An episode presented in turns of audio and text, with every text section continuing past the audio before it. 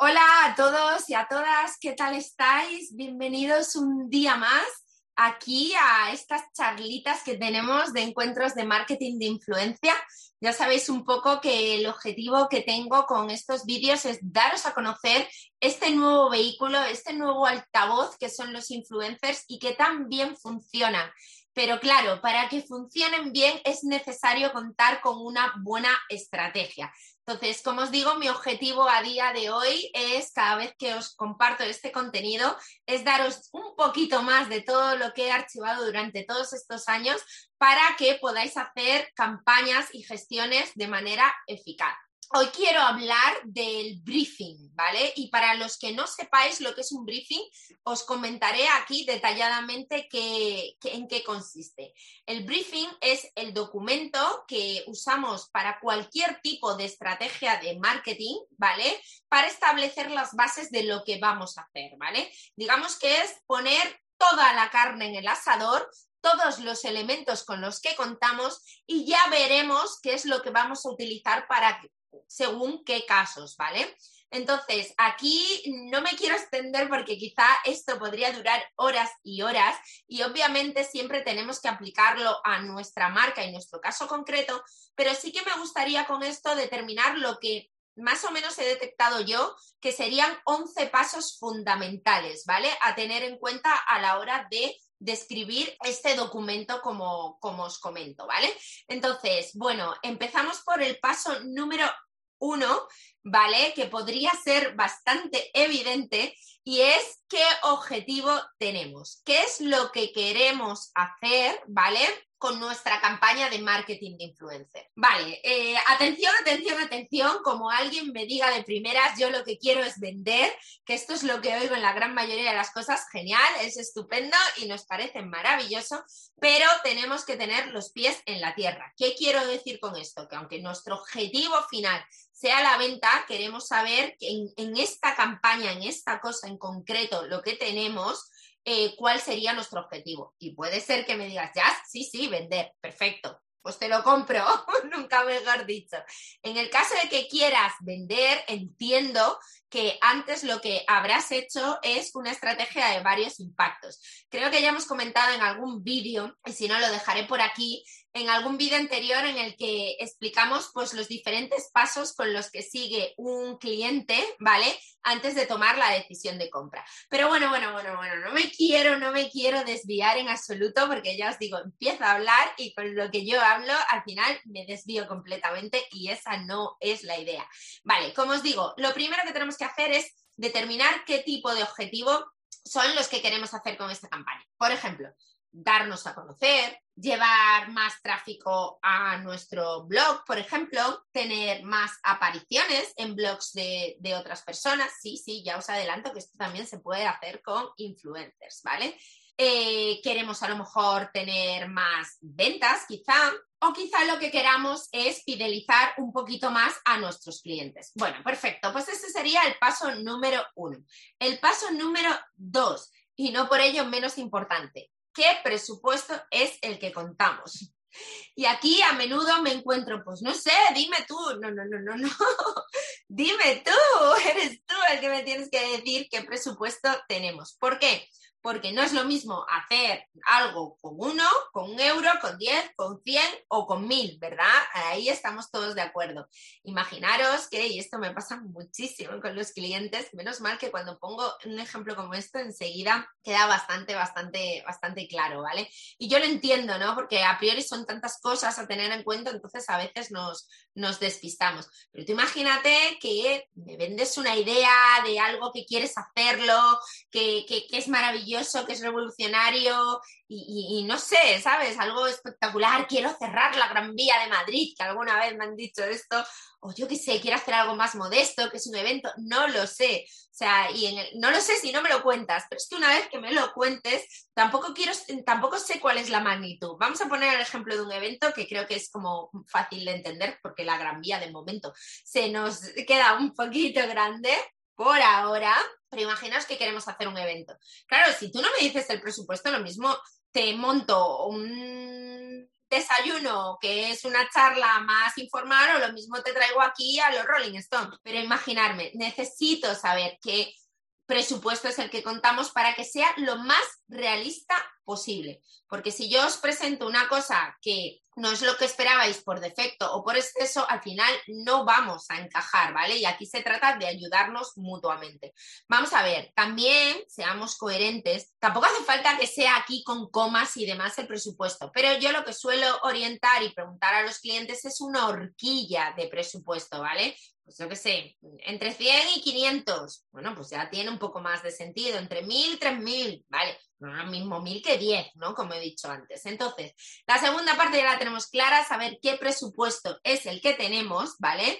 Y aquí es muy importante que a la hora de analizar las métricas destinemos si este presupuesto va todo para una parte online o hay una parte que sea offline, ¿vale? Esto es interesante a la hora de analizar las métricas. Voy a seguir con el ejemplo del evento. Imaginaros que tenemos que pagar el taxi a los influencers o que tenemos que pagar ese catering o bueno, una serie de cosas. Todo ese presupuesto no va a impactar en las redes sociales, ¿vale? Impactará únicamente aquello que se ha hecho por el altavoz de los influencers. Pero, sin embargo, forma parte del presupuesto, por lo cual sería importante que dentro del mismo desglosemos qué cosas van para online y qué cosas van para offline, ¿vale? Con todo lo que eso conlleva. Yo, mi recomendación es siempre que podáis hacer algo online, al margen de COVID y demás, pues más beneficios siempre va a tener, ¿vale? Esa, esa parte. Tercer paso, el producto a destacar, ¿vale? Eh, cuando solo tenemos un producto en concreto, pues bueno, es muy fácil, pero cuando tenemos una línea de productos necesitamos saber eh, cuál de ellos vamos a utilizar. Imaginaros que tenemos una línea de cremas, pues no es lo mismo una crema solar que una crema para pieles maduras, para, para pieles jóvenes, mixta o seca, pues daría igual, ¿no? Pero cuando son diferentes líneas de, productos que aplican incluso para, para diferentes estaciones del año o diferentes personas, pues sí que tendremos que ver a priori cómo, qué, cuál de esos productos destacar. Oye, que lo mismo nos liamos las manos a la cabeza y dices, oye, yo quiero destacar todos mis productos porque es verano y porque hay para pieles maduras y pieles jóvenes. Perfecto, pero tendremos entonces que adaptar una propuesta, digamos, para cada una de esas líneas, ¿vale? En cualquier caso, tendríamos que hacer diferentes briefings para cada una de ellas, ¿vale? Entonces, esto es importante, destacar qué producto es. Y el cuarto punto es el target al que nos dirigimos, ¿vale? Esto es muy, muy, muy importante, básicamente imprescindible, ya lo he dicho y no me cansaré de decirlo, y es que tenemos que hacer un ejercicio completo de lo que es nuestro cliente ideal. Y ya lo sé, que la gran mayoría de vosotros y vosotras la respuesta es yo lo sé. Y cuando yo os pregunto, pero ¿cuáles son sus miedos? ¿Qué libros lee? ¿Dónde va? Todas esas cosas que hay por dentro ahí ya es, ay, ay, ay, ay, que no lo tenía. Vale, pues obligatorio que tengamos que saber cómo se comporta y qué siente ese cliente ideal, porque así podremos ver qué mensajes son los que le llegan y elegir a los mejores comunicadores, los mejores altavoces que puedan replicar ese mensaje porque tienen en consonancia, ¿vale? Así que importante analizar ese cliente ideal. Bueno, vamos con el paso número 5 y tenemos que establecer fechas, ¿vale? El periodo de la campaña. A veces tenemos una campaña que es para lo largo de un año y lo único que tenemos que hacer conforme va pasando el tiempo son pequeños ajustes dentro de nuestro calendario editorial, pero otras veces lo que podemos hacer es pues Black Friday o San Valentín o el Día de la Madre o no sé, cualquier cosa, ¿vale? Pero sabemos que la gran mayoría de las acciones no se suelen fijar en un día concreto, sino que están un poco repartidas en el tiempo. Aunque yo lo he dicho varias veces, soy partidaria de que a los influencers debemos dejarle un margen siempre que sea posible de, tiempo y que tenga sentido. Sí que es verdad que para nosotros sí que tenemos que tener un ajuste de, fechas, ¿no? Para asegurarnos de que todas las cosas van en el, en el momento que, que concuerdan. No tendría mucho sentido, ¿no? Empezar a hablar del Día de la Madre dos semanas más tarde de que haya ocurrido, ¿no? Pero quizá dos semanas antes sí que tendría bastante sentido, insisto, dependiendo un poco de la estrategia que hayamos seguido. Así que muy importante determinar cuáles son las fechas en las que vamos a actuar. Y vamos ya con el paso número 6, ¿vale? Y es saber qué tipo de campaña es la que vamos a hacer. Se le llama en el sector product gifting o intercambio de producto y son aquellas campañas en las que el influencer o la influencer recibe un producto a cambio de la publicación de el contenido que hayamos pactado, ¿vale? Ya en otro momento hablaremos también sobre el tema de pago en especie, ¿no? Pero bueno, esto será otro tema porque si no, no acabamos nunca. Eh, lo dicho, tenemos que ver si es una campaña en la que los influencers van a cobrar o si no van a cobrar, perdón, o van a cobrar a cambio de un fee, que es el pago que se determina por, por esa producción, o vamos a hacer un mix, o vamos a hacer una campaña de embajadores o vamos a contar con celebrities y personas más pequeñitas. Bueno, si vamos a contar con microinfluencers o con macroinfluencers, que ya también hablaremos de este tipo de, de cosas. Bueno, tenemos que determinar cómo, cómo vamos a afrontar esta campaña y cómo va a ser nuestra relación con los influencers que finalmente sean seleccionados para, para esta acción. Número 7, ya estamos casi en la recta final. El número 7 tendría a priori que ver con el número 1, que son los objetivos, pero el número 7 es el que he llamado yo los KPIs, ¿vale? Los KPIs es exactamente el término que vamos a medir para esta campaña, ¿vale?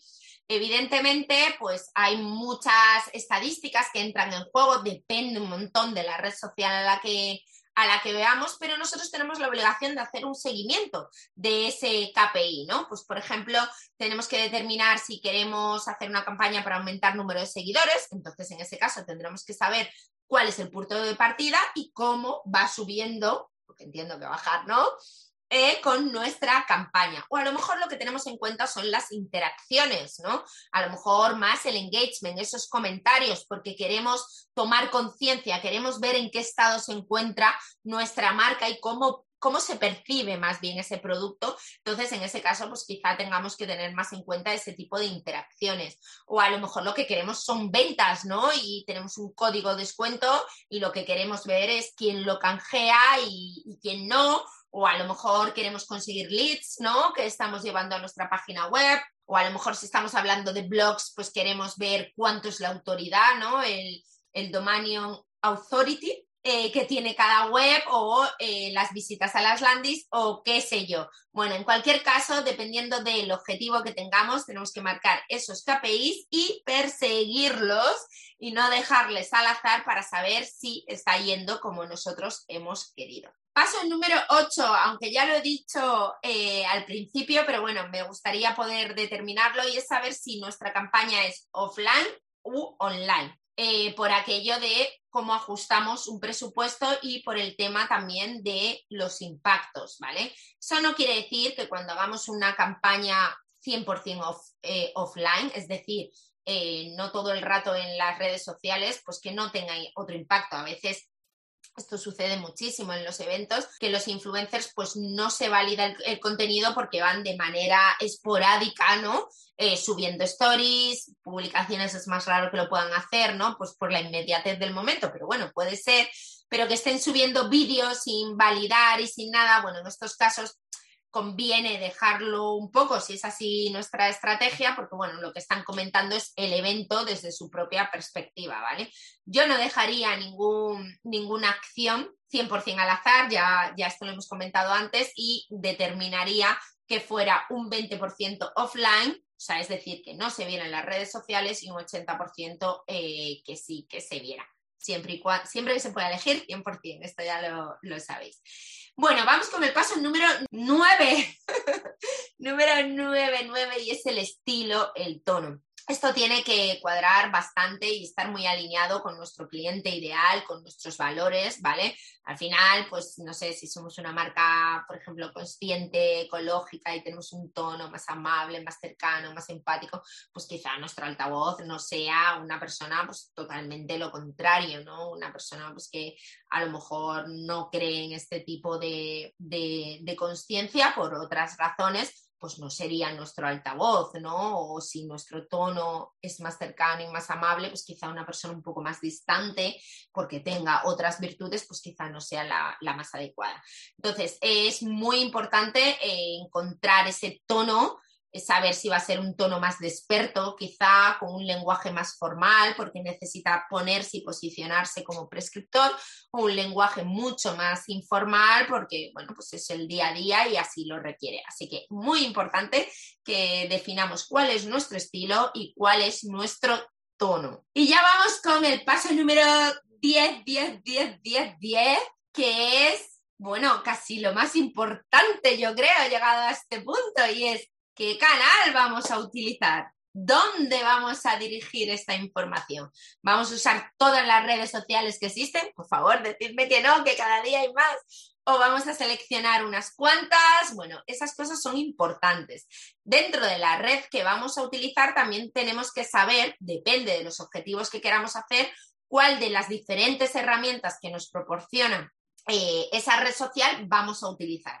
Os pongo, os cuento las dos más a día de hoy que más se utilizan, pero bueno, hay muchísimos ejemplos, como, como os digo, pues no es lo mismo hacer un story que hacer un post, porque cada uno de ellos pues tiene eh, un objetivo a priori importante, o sea, diferenciador, perdón.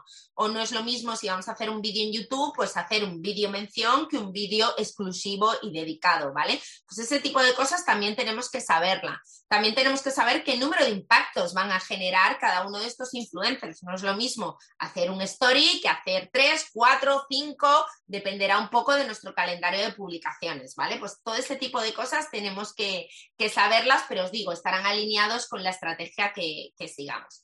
Y bueno, he puesto el número 11 por aquello de, de saltarme la norma, pero siendo aquí sinceros, si ya habéis aguantado todo esto, os va a dar igual. El 11 es información adicional todas aquellas cosas que creáis que son relevantes y que son importantes, que tengamos que saber y que no estén recogidas en los puntos anteriores, pues convendría, y esto lo digo en serio, convendría tener un pequeño espacio que sea para esta información adicional y que creemos que puede en algún momento ser utilizada en la elaboración de nuestro briefing.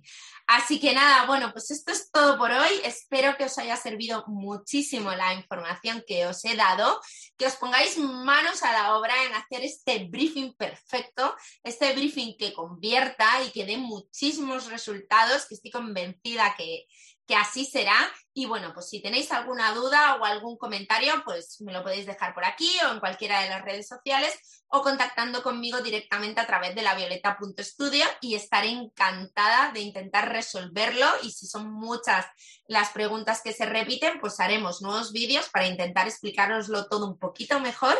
Y ya sabéis que la idea es democratizar este mundo de influencer, quitarle la mala fama, recuperar todas las cosas buenas que tiene este vehículo, este nuevo altavoz, ¿vale?